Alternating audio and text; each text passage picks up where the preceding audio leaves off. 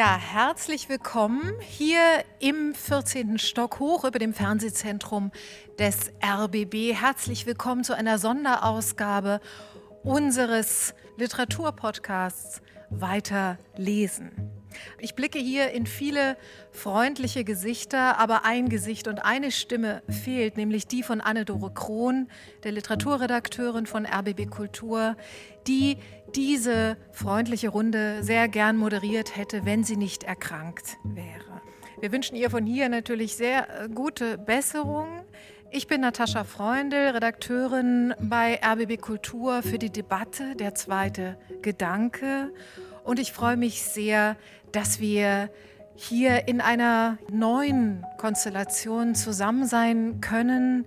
Weiter lesen ist eine Koproduktion von RBB Kultur und dem Literarischen Kolloquium am Wannsee. Wir haben dieses Format gegründet zu Beginn des ersten Lockdowns im vergangenen Jahr und haben seither viele Autorinnen und Autoren im RBB Kulturstudio gehabt und immer wieder in aktiver Mitwirkung mit euch, lieber Thomas Geiger, lieber Thorsten Dönges, Programmkuratoren im LCB am Wannsee, herzlich willkommen heute wieder hier. Schön, dass ihr hier seid. Lieber Thomas. Hallo, guten Abend. Und lieber Thorsten. Danke für die Einladung. Und ich freue mich ganz besonders, dass wir einen Special Guest, eine Überraschungsgästin heute auch mit auf dem Podium haben. Das ist Eva Maria Leuenberger, Lyrikerin aus der Schweiz, geboren in Bern. Sie leben in Biel. Zwei Bücher sind von Ihnen erschienen. 2019 der Lyrikband Dekarnation, mehrfach ausgezeichnet. Dann in diesem Jahr der Band Kuyung. Kyung. Kyung. Der zweite Lyrikband und Sie waren auch schon zweimal Finalistin beim Open Mic hier in Berlin bei dem Literaturwettbewerb. Herzlich willkommen bei Weiterlesen. Vielen Dank für die Einladung. Ich freue mich sehr. Sie sind jetzt schon in diesem Jahr zum zweiten Mal Gast im Literarischen Kolloquium am Wannsee. Wie kommt das denn? Was bringt Sie jetzt wieder an den Wannsee? Mich bringt eigentlich eine Arbeit wieder hierhin, ein neues Projekt, an dem ich arbeite, für das ich auch ein Stipendium im LCB bekommen habe, das ich dann auf zwei Monate aufteilen konnte. Und jetzt äh, verbringe ich momentan meine Tage eigentlich sehr mönchsartig im LCB eingeschlossen in mein Kämmerchen. Ist deswegen aber auch schön, jetzt doch nochmal unter Menschen zu kommen. Wir freuen uns auf jeden Fall sehr, dass wir alle hier sein können, auch dass Sie hier sind. Wir haben Publikum hier im Studio 14, das im Übrigen wunderbar adventlich geschmückt ist. Draußen auf der Terrasse kann man auch Glühwein bekommen, aber auch hier an der Bar ist für gute Küche gute Getränke auf jeden Fall gesorgt. Hier gilt im Studio 14 schon seit zwei Wochen 2G. Wir sind hier alle geimpft, genesen und auch getestet. Und Sie können Ihre Maske am Platz behalten, Sie können sie aber auch abnehmen. Auf jeden Fall ist der Blick von hier oben immer lohnenswert auf die große Stadt und hoffentlich auch die sehr bunte Mischung unserer Highlights, unserer ganz persönlichen Tipps für Sie, nicht nur, aber auch zu Weihnachten. Und ich bin natürlich gleich zu Beginn sehr neugierig, was Eva Maria Leuenberger, was die Lyrikerin selber liest. Sie hat schon vorgewarnt, sie liest eigentlich momentan gar keine deutschsprachige Literatur, sondern die Bücher, die sie heute mitgebracht hat, sind englischsprachig. Wie kommt das eigentlich?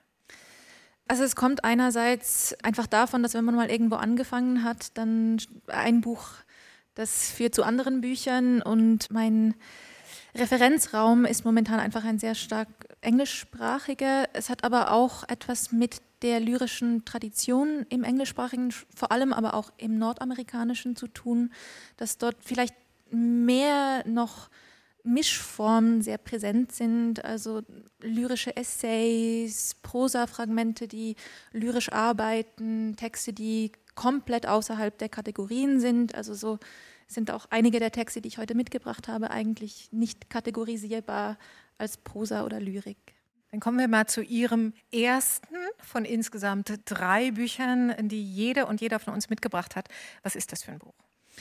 Das ist ein Buch mit dem Titel Ghost in the Throat von der irischen Lyrikerin Doreen Nigrifa. Also der Geist in der Kehle. Ja, genau. Genau. Dieser Geist in der Kehle ist die Stimme einer anderen Autorin, nämlich der Verfasserin eines Klageliedes aus dem 18. Jahrhundert. Das ist Eileen Duffy Connell, die ein ganz bekanntes Klagelied verfasst hat über die Ermordung ihres Ehemannes. Es ist ein kanonisiertes Gedicht, das in Schulen gelesen wird.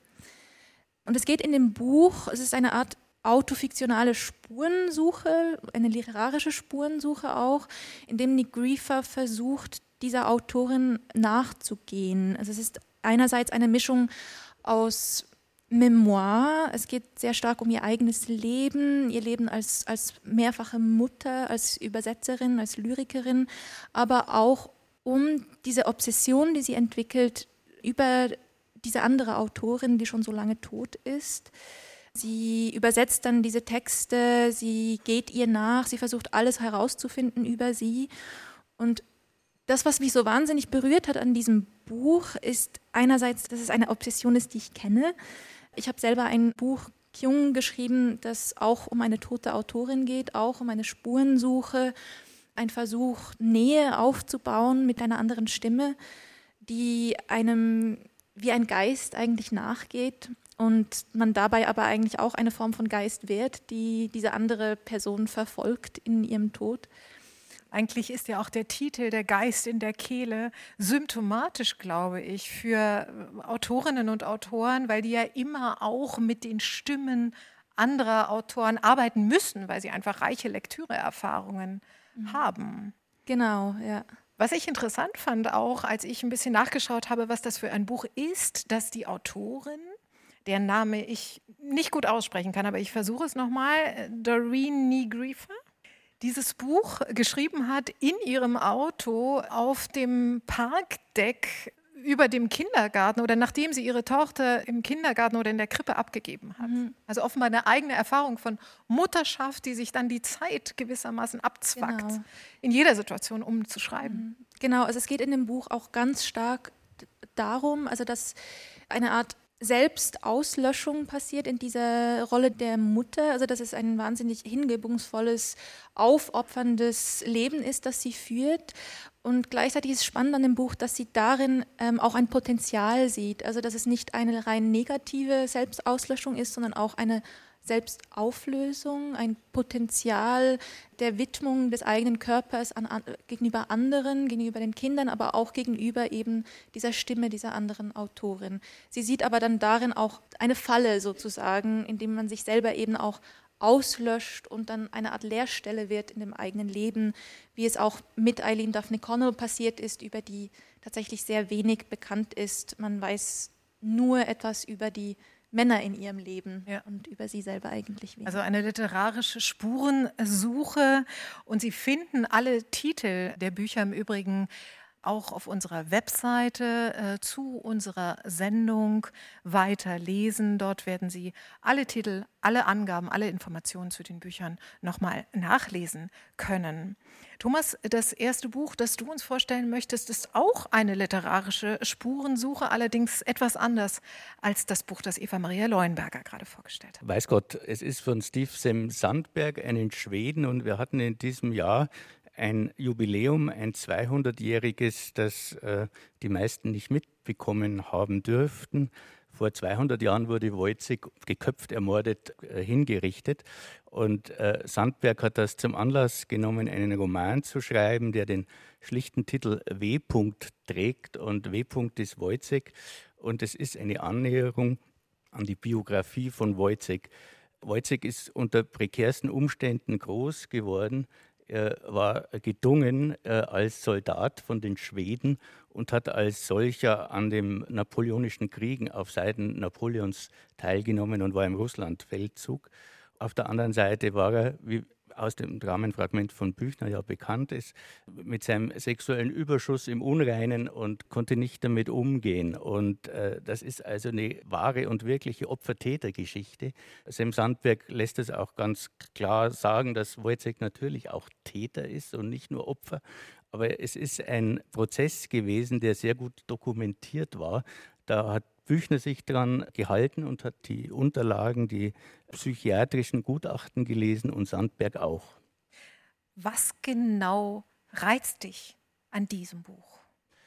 Also mich reizt die Figur Wojciech tatsächlich seit ich Schüler bin. Also äh, mich reizt das äh, Stück, mich reizt dieses äh, Hineingeworfensein sozusagen in das schlimme Leben. Und es ist eine der ersten Figuren, die wirklich in der deutschen Literatur von ganz unten nach oben gespült wurden. Bei Büchner kamen noch weitere, äh, also der hat den Wojciech zusammengebaut aus mehreren Fällen, aber Sandberg blieb quasi bei dem einen und es ist ein brutales Buch, also äh, Triggerwarnung, Vorsicht, Vorsicht, Vorsicht. Deswegen weiß ich auch gar nicht, ob es so gut unter den Weihnachtsbaum passt.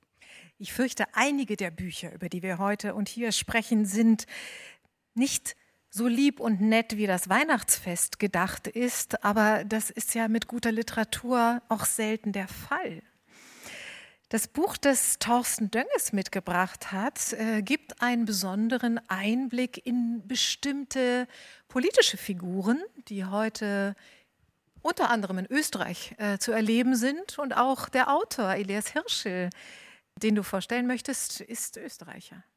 Genauso ist es. Elias Hirschel ist 1994 geboren, also ein sehr junger Autor, war vor zwei oder drei Jahren bei uns zu Gast im LCB und dieses Buch Salonfähig, vielleicht kennen einige von Ihnen diesen tollen Podcast von Spiegel und Standard, Inside Austria, wo jetzt aufgearbeitet wird und ausgebreitet, was da alles in den letzten Jahren in höchsten Regierungskreisen so passiert ist und welche Chatnachrichten da geschrieben wurden ich höre diesen Podcast regelmäßig und denke dann immer, so, also wenn es ein Roman wäre, würde ich der Autorin gesagt haben, langsam, langsam, langsam, äh, das ist doch alles nicht plausibel, du darfst hier nicht zu dick auftragen. Es ist aber kein Roman, sondern es ist einfach die Realität. Und Elias Hirschel hat schon vor einigen Jahren angefangen zu beschreiben, was da für ein Typus äh, Mensch gerade an die Macht kommt. Er hätte daraus eine Politsatire machen können. Es ist ein Ich-Erzähler und dieser Ich-Erzähler ist wahnhaft nah dran an Julius Varga, einem jungen, adretten Mann, der sich anschickt, in Österreich Kanzler zu werden und im Buch dann auch Kanzler wird. Das hat gewisse Parallelen natürlich zu Sebastian Kurz und seinem Umfeld. Es bleibt eben nicht bei so einer Politsatire, sondern es geht noch weiter und geht tatsächlich sogar den Schritt, würde ich sagen, ins Fantastische. Und das hat mir wahnsinnig gut gefallen, weil er so sich auch aus dieser Klemme befreit, dass die Realität immer einen Schritt weiter sein könnte. Jetzt mit diesen Chatnachrichten hätte, könnte man sagen, naja, so satirisch kann so ein satirischer Roman gar nicht sein. Und hier ist es nochmal doller. Dieser Ich-Erzähler beschreibt eben, was bei ihm passiert und wir lernen diese ganze Clique kennen von jungen Leuten, die alle unglaublich verwöhnt sind, ein Tick zu frech und die aber unbedingt sich um diesen charismatischen Julius Vaga scharen und bei dem sein wollen, weil sie wissen, da kommen wir an die Fleischtöpfe ran, da sind die Pfründe ganz nah. Und das ist wahnsinnig witzig, wahnsinnig schrecklich und ich habe es deswegen wahnsinnig gerne gelesen. Elias Hirsche, salonfähig, im August im Cholnay Verlag erschienen. Sage jetzt einmal, aber wie gesagt, alle Buchangaben dann auf unserer Webseite auch. 22 Euro kostet dieses Buch. Und ich glaube, die Figuren, die da beschrieben werden, also diese Generation Slimfit, wie schick, adrett, schnell, clever und eigentlich ohne moralische Grenzen, das sind, glaube ich, genau die Typen, die der Berliner Schriftsteller Ulrich Pelzer vielleicht sogar verachtet. Und Ulrich Pelzer hat einen tollen Roman im Frühjahr vorgelegt, der heißt Das bist du, erschienen im Fischer Verlag. Und man kann sagen, das ist ein Porträt des Autors als junger Mann. Ulrich Pelzer erinnert sich an seine Studienzeit, Anfang der 80er Jahre in West-Berlin ein Studium, in dem die französischen Poststrukturalisten eine wichtige Rolle spielen, also Lektüreerfahrungen, die eigentlich Grenzüberschreitungen suchen. Es ist eigentlich ein Buch, das in vieler Hinsicht die Suche nach Grenzüberschreitung erzählt, äh, sowohl intellektuell als auch in Suchterfahrungen, äh, Drogensucht, Rauscherfahrungen. Es ist auch ein Buch über die erste große Liebe und wie Ulrich Pelzer die Begegnung mit seiner ersten großen Liebe in einer verschneiten Winternacht in Berlin beschreibt. Und zwar ja in einer Sprache, die ganz stark sich die schnellen Schnitte vom Film abgeguckt hat. Also das ist unglaublich schnell, auch rauschhaft erzählt. Das ist einfach großartig. Ich weiß nicht, wie ihr dieses Buch, wenn ihr es auch gelesen habt, wahrgenommen habt. Ich habe das Buch auch gelesen und ich habe es tatsächlich auch äh, gern gelesen. Ich habe ein bisschen gebraucht, bis ich drin war, wenn ich ehrlich bin. Aber es nimmt Fahrt auf und es ist wirklich, wie du sagst, eine Zeitreise der Künstler als junger Mann und dabei ein Künstler zu werden. Also ein, ein, Motiv, das etwa auch bei Lutz Seilers Stern 111 vorkommt, da allerdings zehn Jahre später und im damaligen Berlin Mitte. Aber Uli Pelzers äh, Das bist du wäre auch von mir in jedem Fall ein, ein Tipp. Geht auch unter jeden Baum, glaube ich. Geht unter jeden Baum. Insbesondere in Berlin. Aber wo wir gerade bei Leseerfahrungen sind, möchte ich euch gerne fragen, was bedeutet denn Lesen für euch? Ist das Eskapismus, Weltflucht oder ist es Welterkundung? Ist es vielleicht sogar, auch diese Erfahrung äh, mache ich unter anderem, manchmal eine Qual, weil man so viel lesen muss. Der Buchmarkt produziert ja unendlich viel. Und auch wir können heute nur einen ganz kleinen Ausschnitt äh, zeigen. Und man erstickt manchmal förmlich äh, darunter, wenn man das professionell lesen muss. Wie geht es dir, Thorsten Dönges? Äh, ich kenne das auch. Also lesen zu einer gewissen Frist hin. Was weiß ich, äh, es gibt irgendeine Jury-Sitzung und bis dahin müssen alle Texte gelesen sein. Umso schöner finde ich es, wenn man dann auch in so Situationen Texte entdeckt und merkt, dass es noch funktioniert, also dass eine Leidenschaft noch geweckt werden kann. Weil das wäre, glaube ich, so meine größte Furcht, äh, irgendwann zu lesen und nicht mehr davon äh, gepackt zu werden. Und immer wenn ich so ein Buch habe, wo ich merke, ah, es geht doch, bin ich ganz beruhigt und weiß, wow, schön, äh, es ist noch alles in Ordnung und es gibt noch diese Bücher, die mich packen, wo ich dann irgendwie nachts viel zu spät dann das Lämpchen ausschalte, weil ich so lange noch lesen wollte. Eva Maria Leuenberger, lesen Sie als Autorin besonders professionell? Testen Sie gewissermaßen auch die Sprache noch mal besonders aus? Schmecken Sie danach oder ist das auch so eine Hingabe? Also ich würde eher in Richtung Hingabe gehen, also weil ich da doch finde, es, es, es gibt so dieses, dieses Konzept von, von Eve Sedgwick, dieser Queer-Theoretikerin des Reparative Reading, also dass man sozusagen liest auf der Suche nach Kommunikation, immer auf der Suche nach Begegnung und eben nicht mit dem Kritiker und der Kritikerin im Hintergrund, die sozusagen testet und immer ähm, versucht bereits eine Meinung zu finden über das Buch, sondern sich wirklich komplett hingeben kann. Und für mich ist Lesen ganz stark immer eine Suche nach Verständnis, eine Suche nach Kommunikation, nach Nähe auch und sozusagen eigentlich das Gegenteil von Eskapismus für mich.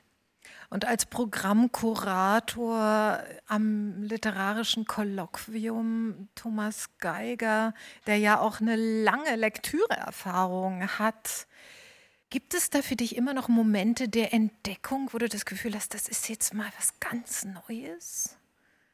Ja, Gott sei Dank. Also äh, immer wieder und man ist ja auch äh, etwas krankhaft auf der Suche nach etwas ganz Neuem. Ich bin ja neben vielem auch äh, Redakteur einer Literaturzeitschrift und da werde ich mitunter gefragt, ja, nach welchen Kriterien wählst du denn aus? Dann sage ich, ich habe keine positiven Kriterien, ich könnte negative benennen, weil wenn ich die positiv benennen könnte, wüsste ich ja, welche Texte ich erwarte. Und ich möchte ja Texte lesen, die mir in irgendeiner Weise eine Erweiterung bringen oder eine Kommunikation, äh, wie du gerade gesagt hast. Aber es ist eine große Offenheit notwendig. Aber ich wollte noch ganz grundsätzlich sagen, Lesen ist für mich auch eine Manie. Ich kann gar nicht anders.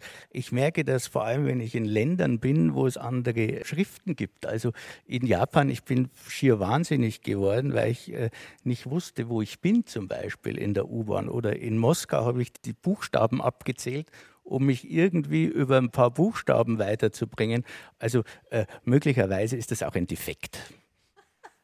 Lesen als Manie, möglicherweise sogar ein Defekt, aber vielleicht einer der schönsten Defekte, denen man äh, frönen äh, kann. Wir sprechen hier im 14. Stock in der Dachlounge äh, des RBB über unsere ganz persönlichen Lieblingsbücher dieser Zeit. Und das nächste Buch, das du, Thomas, vorstellen möchtest, das führt zurück in eine Blütezeit der deutschen Literatur. Was ist das für ein Buch? Helmut Böttiger, Die Jahre der wahren Empfindung, die 70er, eine wilde Blütezeit der deutschen Literatur, so heißt es in ganzer Schönheit, ist bei Wallstein erschienen. Helmut Böttiger in Berlin wird er bekannt sein, ist Kritiker, ist Publizist. Er hat für sein Buch über die Gruppe 47 den Preis der Leipziger Buchmesse in der Sparte Sachbuch gewonnen und er ist ein äh, großer Leser und er ist tatsächlich auch in den 70er Jahren ähnlich wie Uli Pelzer zum Kritiker und zum Leser gereift und er hat lange Jahre für die Frankfurter Rundschau und dann für den Tagesspiegel gearbeitet, nach, bis er frei geworden ist. Und er hat Porträts geliefert von vielen äh, großen Autoren, von Uwe Jonsson über Ingeborg Bachmann, aber auch Fritz Rudolf Fries oder Heiner Müller. Er hat sich auch immer schon für die Literatur aus der DDR interessiert, schon aus den 70er Jahren. Und wenn man das heute en passant vorbei äh, an sich lässt, dann kommt man zu dem Schluss, das muss wirklich eine große Zeit der Literatur gewesen sein. Oder man wird langsam doch schon ein bisschen älter und glaubt, früher war es vielleicht doch besser. Die 70er Jahre waren tatsächlich noch eine Zeit, vielleicht war es die schönste Zeit der Bundesrepublik. Es gab noch Hoffnung, es gab Aufbruch, obwohl ja schon die ersten Terrorgeschichten äh, 1972 waren und dann die Kraftzeit. Aber es war wirklich Demokratie wagen und es schien vorwärts zu gehen. Und vielleicht hat sich das auch in dem Buch und in der Zeit äh, wiedergespiegelt.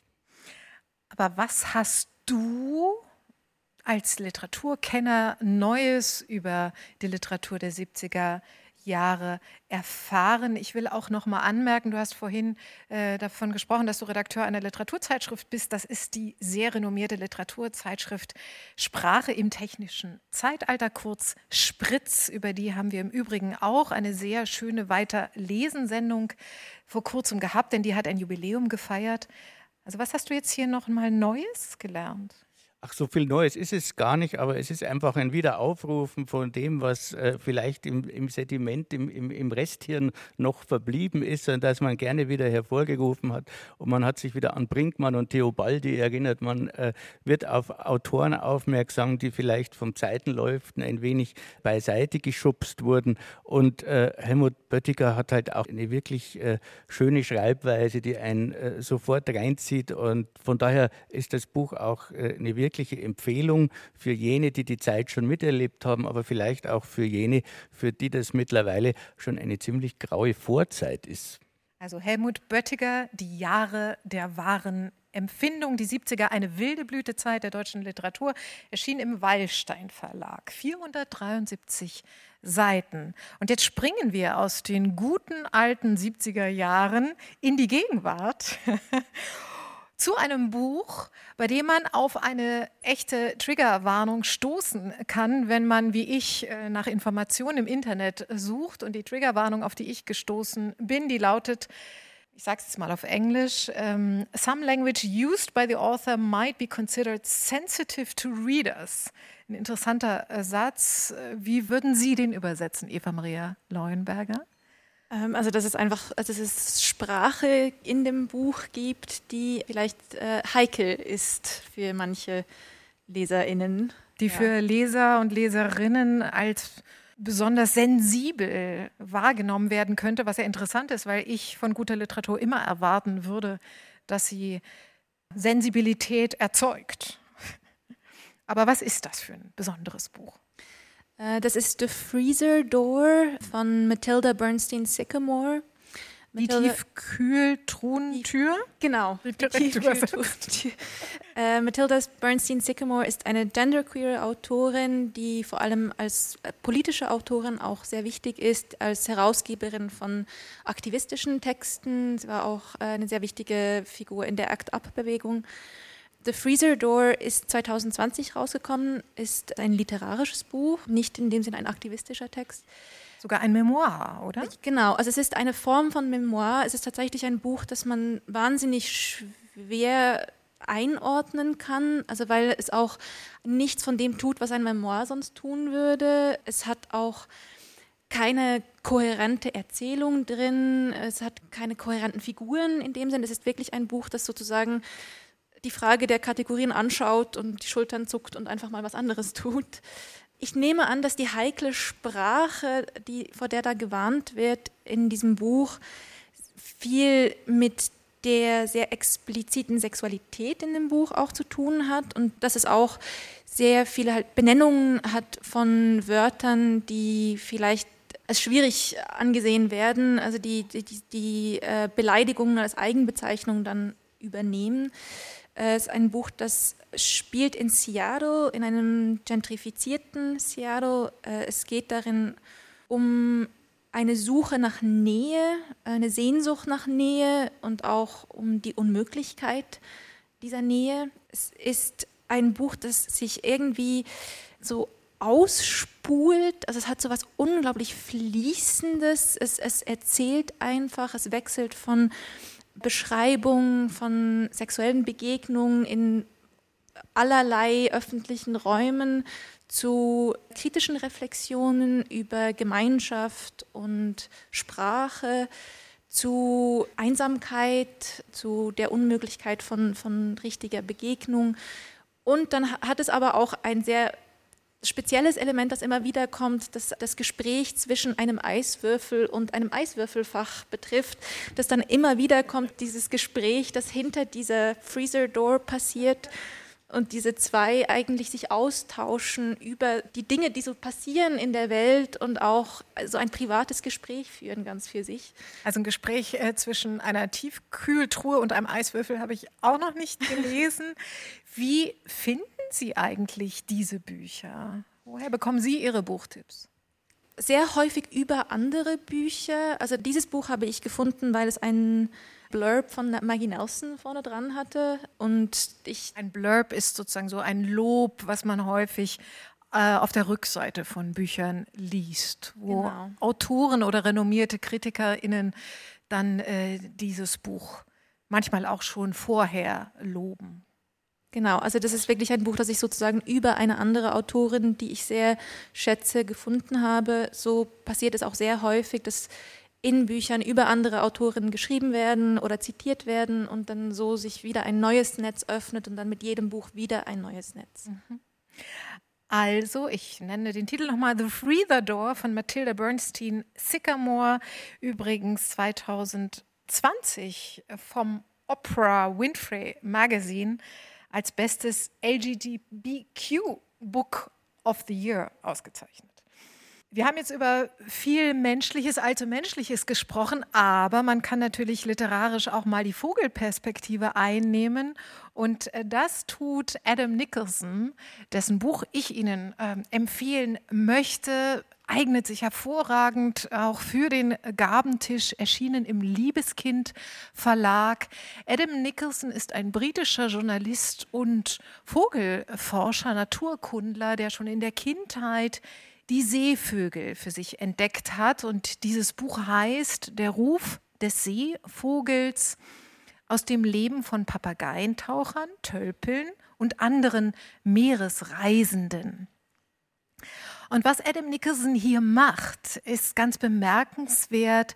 Er verbindet nämlich die literarischen Spuren, die Seevögel seit jeher bei den Menschen hinterlassen haben, die Fantasie, die sie bei den Menschen evoziert haben, mit ganz neuen Forschungserkenntnissen über diese Seevögel, die nämlich heutzutage mit neuen Sendern ausgestattet werden können, ähm, die wiederum Informationen liefern über die weiten Flüge äh, dieser Tiere, die tatsächlich ganz einmalig sind, denn es sind die einzigen Tiere, die auf und im Meer, in der Luft und an Land zu Hause sind.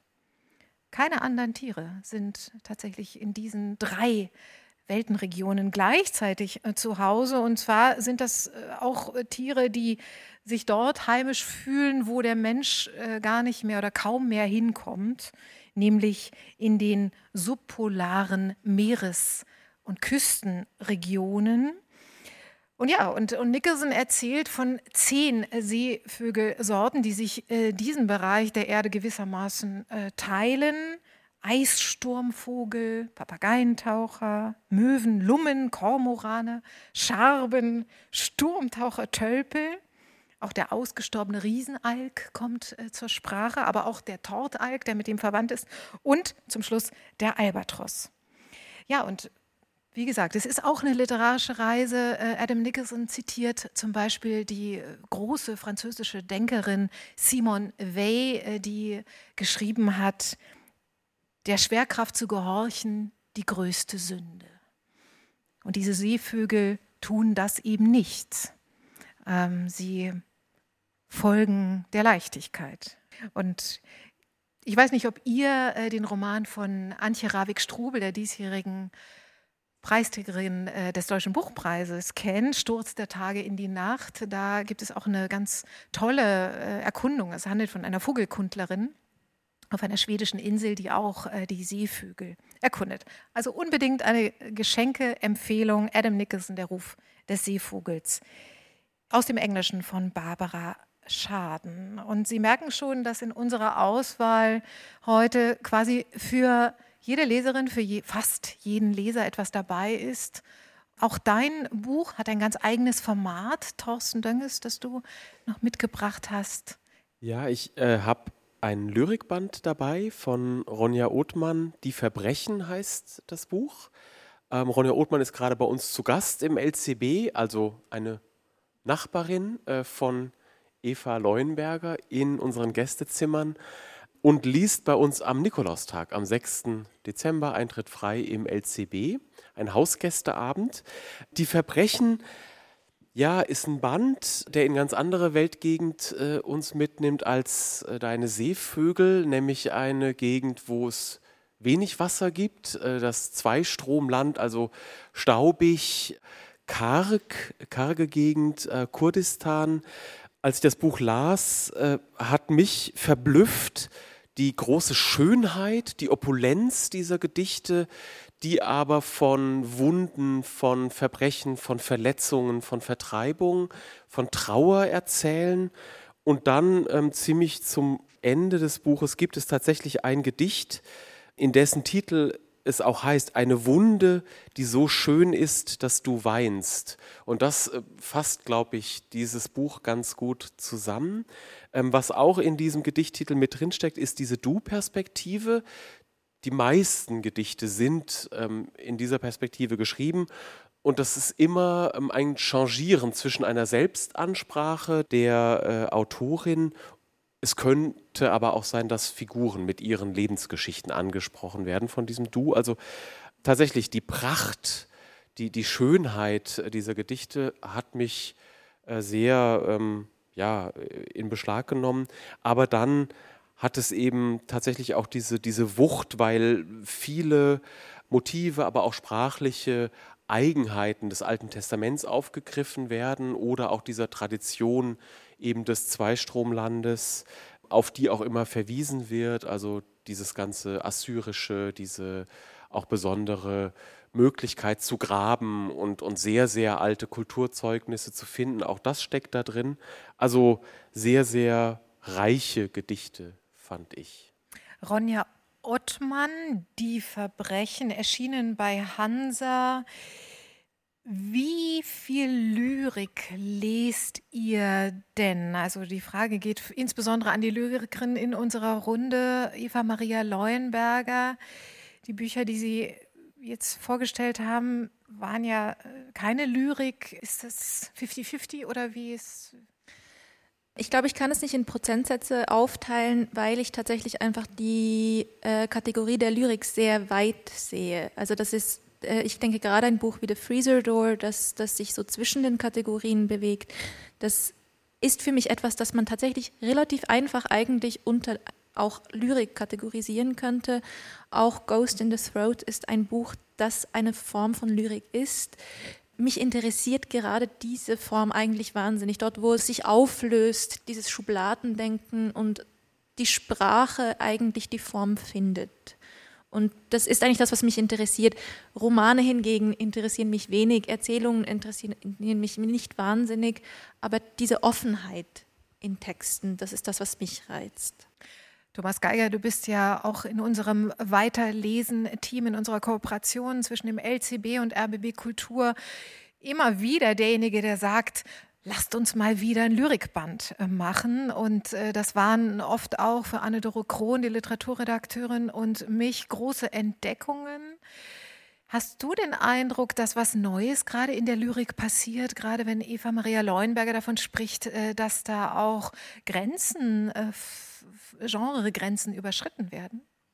Es passiert immer Neues, es passiert auch in der Lyrik Neues und es, es, gab auch immer diese Texte, diese Zwischentexte zwischen, ist es lyrische Prosa oder ist es prosaische Lyrik oder es ist auch ein Erkenntnisprozess. Also das sind Texte, die anders ansprechen, die eben nicht erzählen, sondern die einen aus seinem gewohnten Denken reißen wollen und sollen. Das ist also ein Teil. Das andere ist, dass es natürlich äh, lyrische Texte geht, die ins, in die konkrete Poesie gehen, wo man mit dem Schriftbild arbeitet. Und dann gibt es aber auch wieder einen Rückgriff auf die ganz klassisch gebauten Gedichte, die also äh, zum Teil sogar wieder äh, mit Endreimen versehen sind. Also es gibt eigentlich alles und man darf alles machen, man muss es verdammt normal nur gut machen. Und das Problem mit der Lyrik ist, glaube ich, dass die Leute sich davor fürchten, etwas nicht völlig auflösen zu können. Und Lyrik ist mitunter nicht völlig auflösbar auflösbar und das verunsichert, glaube ich, Menschen. Also ich habe da zum Beispiel, wenn ich an meine Brüder denke, der eine ist Ingenieur, der andere ist Pilot, die können sich Unklares einfach nicht leisten in ihrem Beruf. Und wenn die dann etwas lesen, was sie dann quasi aus der Kurve wirft, dann lehnen die das irgendwie instinktiv ab. Lyrik ist ja wie oft anspruchsvolle Literatur einfach tatsächlich auch etwas, was einen eigenen Raum, eine eigene Ruhe äh, bedarf. Und das ist in unserem eng getakteten Alltag manchmal nicht unterzubringen, trotz der kurzen Form, die die Lyrik ja auszeichnet. Aber das ist genau die Chance. Also man kann Lyrik am Flughafen lesen, das geht. Und manche äh, Menschen, wie zum Beispiel du, Thorsten Dönges, hast ja sogar, äh, gehst mit wenn ich mich richtig erinnere, Gedichten durch die Welt. Es gibt nicht viele Menschen, äh, die immer mal wieder aus der Lameng Lyrik zitieren können. Du gehörst dazu. Nee, ich finde es auch, äh, gerade das ist, ist das Schöne dran. Also ich weiß nicht, das kennen Sie vielleicht alle. Ähm, Sie haben irgendeinen Roman angefangen und aus irgendwelchen Gründen haben Sie auf Seite 211 aufhören müssen und irgendwann kommt Ihnen der Roman wieder in die Finger und dann wissen Sie gar nicht mehr, uff, äh, worum ging es jetzt nochmal genau, kann ich da jetzt noch ansetzen? Und das ist bei so einem Lyrikband halt was anderes. Diese knappen Texte, äh, weiß ich nicht, also da bin ich, wenn das gut gemacht ist, dann auch schnell wieder drin und, und finde mich dann wieder und genieße das auch dann über eine längere Zeit, so ein, so ein Band auf dem Schreibtisch oder neben dem Bett liegen zu haben und immer wieder auch neu anzusetzen oder auch wieder zurückzublättern und, und ganz neu anzufangen. Und dann ist es aber nicht so dieses, ach du meine Güte, diese 212 Seiten, ich weiß gar nicht mehr, was war das jetzt, sondern ich weiß, okay, da will ich mich auch wieder äh, reinversetzen und das braucht dann aber auch nicht gleich wieder zehn Stunden. Und doch gibt es eben auch Menschen, die äh, vielleicht weniger äh, mit dem Buch sich zurückziehen, sondern lieber ins Museum äh, gehen. Und auch dafür gibt es dann aber wieder Bücher. Und ein solches Buch hat Thomas Geiger heute mitgebracht. Und da geht es um ein ganz prominentes Museum im Herzen Berlins. Ja, Berlin kann ja viel, aber öffentlicher Raum und Plätze kann es nicht so wirklich. Also äh, es gibt, es gibt vielleicht den Gendarmenmarkt und den Walter Benjamin äh, Platz, das ist aber eher streng. Aber das Kulturforum äh, zum Beispiel ist als Stadtort einfach ungemütlich obwohl es wirklich wunderbare Gebäude drumherum hat, ob das die Philharmonien sind oder ob das die Staatsbibliothek ist. Das Shellhaus ist gleich um die Ecke, aber vor allem eben die neue Nationalgalerie. Und diese neue Nationalgalerie ist, wie Sie alle wissen, in den letzten Jahren renoviert worden. Der Bau ist von 1968 von Mies van der Rohe und der äh, Fotograf Michael Weseli, dessen äh, Spezialität Langzeitbelichtungen sind, hat während des Bauvorgangs über viele Jahre vier Kameras installiert, eine nach Norden ausgerichtet, eine nach Süden, eine nach Westen und eine nach, was fehlt jetzt? Der Osten fehlt. Immer, der Osten also, fehlt. und äh, er hat jeden Tag hunderte von Aufnahmen gemacht, jeweils, ich glaube, zwei Minuten lang. Und diese Aufnahmen zeichnen sich aus, dass durch diese Langzeitbelichtung keine Menschen, sondern nur die Dinge sichtbar sind und es äh, so eine Art von, von Nebel gibt, von Unschärfen. Und diese Unschärfen äh, machen diesen Band aus. Und man sieht allerdings jeweils, äh, Sie wissen, die neue Nationalgalerie ist nach allen Seiten offen. Man sieht die Umgebung, man sieht die Jahreszeiten und er zieht aus diesen Fotos, die er ausgewählt hat, Details raus und zieht die groß. Und das ist, wenn Sie so wollen, auch ein, ein, ein Gedichtband, weil Sie Dinge sehen aus dem Zusammenhang gerissen, weil Sie Dinge sehen, die etwas anders wirken, als Sie sie kennen und Sie, Sie beobachten einen Prozess. Also ich finde es ein großartiges Buch. Und weil es so großartig und schön ist, zeig's doch bitte mal äh, für unser Publikum hier im Studio 14 in der Dachlounge des RBB. Ist wirklich ein opulenter, großer Band im Hatje Kanz Verlag erschienen. Ja, so sieht es aus und Sie können damit wirklich Winterabende verbringen. Und natürlich lohnt auch der Besuch der renovierten äh, neuen Nationalgalerie. Großartiges Projekt äh, von David Chipperfields Architekt. Da sieht man, wie es auch schnell und sogar einigermaßen im Kostenrahmen gehen kann in Berlin. Der Kostenrahmen war aber so, dass er schon ganz auskömmlich war. Aber was das Museum der Zukunft betrifft, Herzog de Moron, das neue Projekt, das direkt nebenan auf dem Kulturforum entstehen soll, das sind ja nochmal ganz andere Kosten. Machen wir mal weiter, wo wir gerade bei den Sachbüchern sind. Auch ich möchte noch ein Sachbuch vorstellen und Ihnen wärmstens ans Herz legen, nämlich ein äh, Buch einer italienischen Philosophin Donatella di Cesare ist äh, Philosophin in Rom, lehrt dort an der Universität La Sapienza und sie ist eine der letzten Schülerinnen des großen äh, Hermeneutikers Hans-Georg Gadamer. Sie hat also in Heidelberg noch bei Gadamer studiert und sie hat einen ganz besonderen Anspruch an Philosophie heute, nämlich dass Philosophie eine politische Rolle spielen muss und politische Begriffe hinterfragen sollte. Und das tut sie auch mit diesem Buch, das heißt Philosophie der Migration. Und da nimmt sie unsere Flüchtlingspolitiken begrifflich und gedanklich auseinander und hinterfragt sie tatsächlich radikal. Und ich glaube, das ist ganz, ganz wichtig und sicherlich ein Problem, das uns auch zunehmend beschäftigen wird. Und das Interessante, was die Cesare hier tut, ist, dass sie zeigt, dass unsere demokratischen Nationalstaaten mit einem Paradox leben, nämlich mit dem Paradox, dass Demokratien ja formal allen Staatsbürgern das Recht der politischen Mitbestimmung äh, bieten und gleichzeitig aber mit einem Mechanismus der Ausschließung arbeiten. Also wer bestimmt eigentlich, wer Staatsbürger sein darf und damit Teil hat an der demokratischen Selbstbestimmung? Warum gibt es kein Weltbürgertum? Warum brauchen Nationalstaaten Grenzen? Welche Rollen haben Grenzen? Warum gibt es eine moralische Asymmetrie zwischen Auswanderung, jedem steht offen auszuwandern, und Einwanderung? Wenigen steht die Einwanderung offen. Und diese Probleme erleben wir natürlich unter anderem jetzt an der Grenze zwischen Belarus und Polen. Aber ich gebe mal weiter. Jetzt der dritte Buchtipp kommt von dir, lieber Thorsten Dönges. Und da haben wir es auch nochmal mit einem ganz eigenen neuen Genre zu tun. Passt aber thematisch gut. Mein drittes Buch heißt Franz Fanon, von Frédéric Siriès geschrieben und von Romain Lamy gezeichnet. Eine Graphic Novel über das Leben von Fanon, der aus der Karibik stammte, von der Insel Martinique, Psychiater war und dann einige Jahre, er ist nur 36 Jahre alt geworden, in Algerien gearbeitet hat und da die Unabhängigkeitsbewegung unterstützt hat. Und aus all den Erfahrungen, die er gesammelt hat im Lauf seines Lebens, all diese Erfahrungen sind eingeflossen in sein Buch Die Verdammten dieser Erde, das äh, 1961 erschienen ist. Er ist 61 gestorben und dann ist das Buch erschienen. Und dieses Buch jetzt, diese Graphic Novel, arbeitet mit einem Trick. Sie erzählt eigentlich das ganze Leben von äh, François Fanon, aber zusammengefasst an drei Tagen im August 61, denn da, das ist historisch verbürgt, hat Fanon Jean-Paul Sartre, Simone de Beauvoir und Claude Lanzmann in Rom getroffen. Äh, Sartre hat ein berühmtes Vorwort geschrieben zu diesem Buch, äh, Die Verdammten dieser Erde.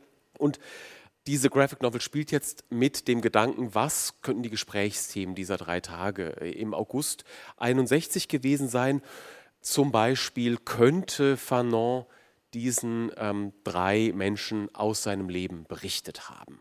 Und so kriegen wir halt mit, wie er Sartre, Beauvoir und Landsmann sein Leben erzählt, wie er aus seinen Büchern zitiert, wie er ähm, davon berichtet, was er da in Algerien gemacht hat, was Kolonialismus ist, wie er das als Psychiater sieht, wie diese Unterdrückung funktioniert und was die eben mit den Menschen macht. Und das ist ganz großartig geschrieben. Man merkt, dass äh, Sirius sehr, sehr viel gelesen hat aus dem Werk Fanons und drumrum sich da richtig eingearbeitet hat. Und ja, man wird klüger durch diese Graphic Novel und das fand ich toll.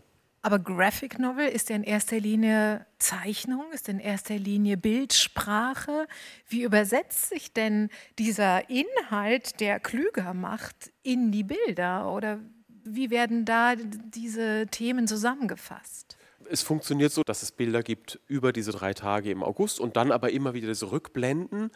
Da ist es äh, natürlich eine besonders schöne Möglichkeit, zum einen die Leute sprechen zu lassen in diesen Sprechblasen, aber dann auch die Leute denken zu lassen durch diese gepünktelten äh, Sprechblasen, wo wir dann merken, wie dann Simone de Beauvoir, Jean-Paul Sartre auf äh, Fanon reagieren in dem, was sie da denken.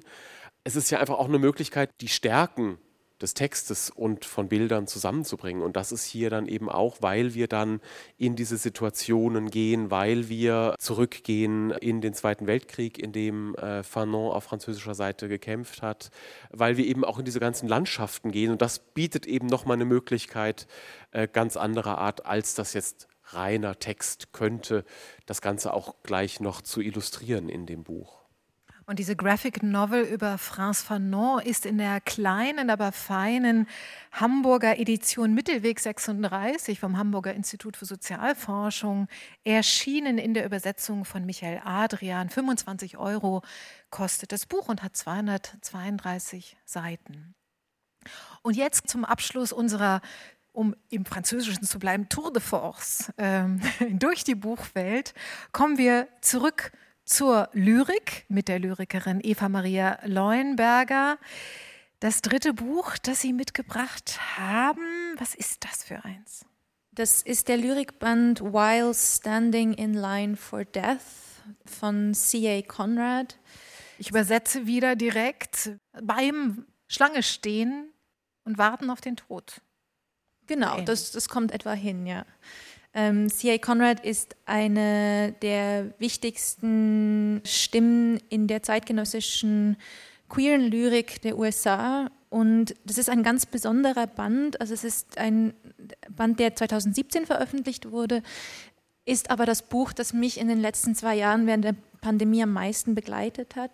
Es ist ein Buch, das den eigenen Erkenntnisprozess ganz offen legt. Es sind einerseits Gedichte in dem Buch, es sind aber auch Beschreibungen des Schreibprozesses Teil des Buches, nämlich arbeitet Konrad mit sogenannten somatischen Ritualen. Das sind Rituale, die Konrad durchgeht, während denen dann Notizen entstehen und aus diesen Notizen entstehen dann die Gedichte. Somatisch hat ja was mit dem Körper immer zu tun. Genau, es sind Körperrituale, deren Ziel eigentlich ist, eine Art radikale Gegenwart zu erzeugen, aus der dann diese Gedichte entstehen.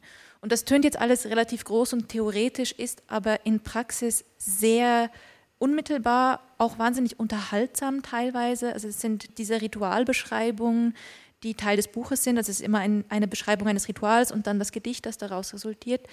Die sind wirklich beinahe ein bisschen Punk, also die hauen auf den Tisch, die formulieren auch aus, also die sagen auch, was einem stört an der Welt und was nicht gut ist an der Welt und was gut ist an der Welt.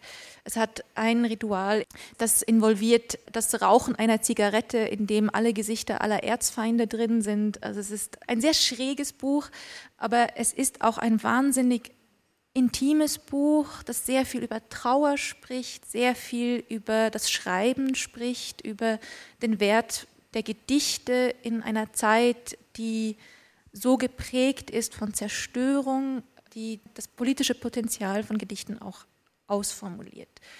Und mich hat das wahnsinnig begleitet in den letzten zwei Jahren, weil es eine Art Zuflucht war und gleichzeitig auch etwas, was einem eine unglaubliche Stärke gibt und auch eine Wut und eine Kraft weiterzuschreiben.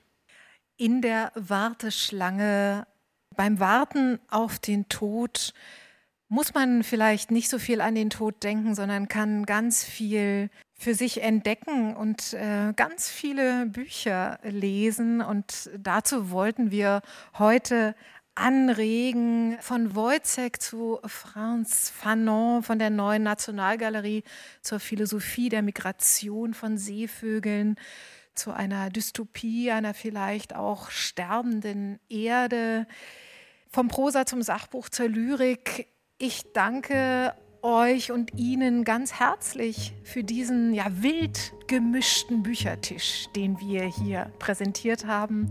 Thomas Geiger, Programmkurator des LCB, herzlichen Dank. Bitte schön, eine schöne Adventszeit allerseits. Vielen Dank, Eva Maria Leuenberger, Lyrikerin aus der Schweiz und gerade zu Gast im LCB. Vielen Dank, dass ich hier sein durfte. Und vielen Dank, Thorsten Dönges, ebenfalls Programmkurator im Literarischen Kolloquium am Wannsee, Berlin. Das war ein Vergnügen. Danke, Natascha. Und vielen Dank für Ihre Aufmerksamkeit. Ich hoffe, Sie konnten den ein oder anderen Literaturtipp auch für sich mitnehmen, haben sich vielleicht was notiert. Noch einmal der Hinweis auf unsere wunderbare Website mit allen Folgen von Weiterlesen mit ganz viel Informationen zu Autorinnen und Autoren von heute und auch zu den Büchern, über die wir heute hier gesprochen haben, unter www.rbbkultur.de slash weiterlesen finden Sie all dies. Vielen Dank für Ihre Aufmerksamkeit. Schön, dass Sie hier waren, dass Sie hier sind. Sie können hier noch weiter die Lokalität genießen. Draußen auf der Terrasse gibt es Glühwein, da werden wir auch gleich noch hingehen und natürlich auch für Sie noch zu sprechen sein. Ich bin Natascha Freundl und wünsche Ihnen vor allem gute Gesundheit und lesen Sie weiter.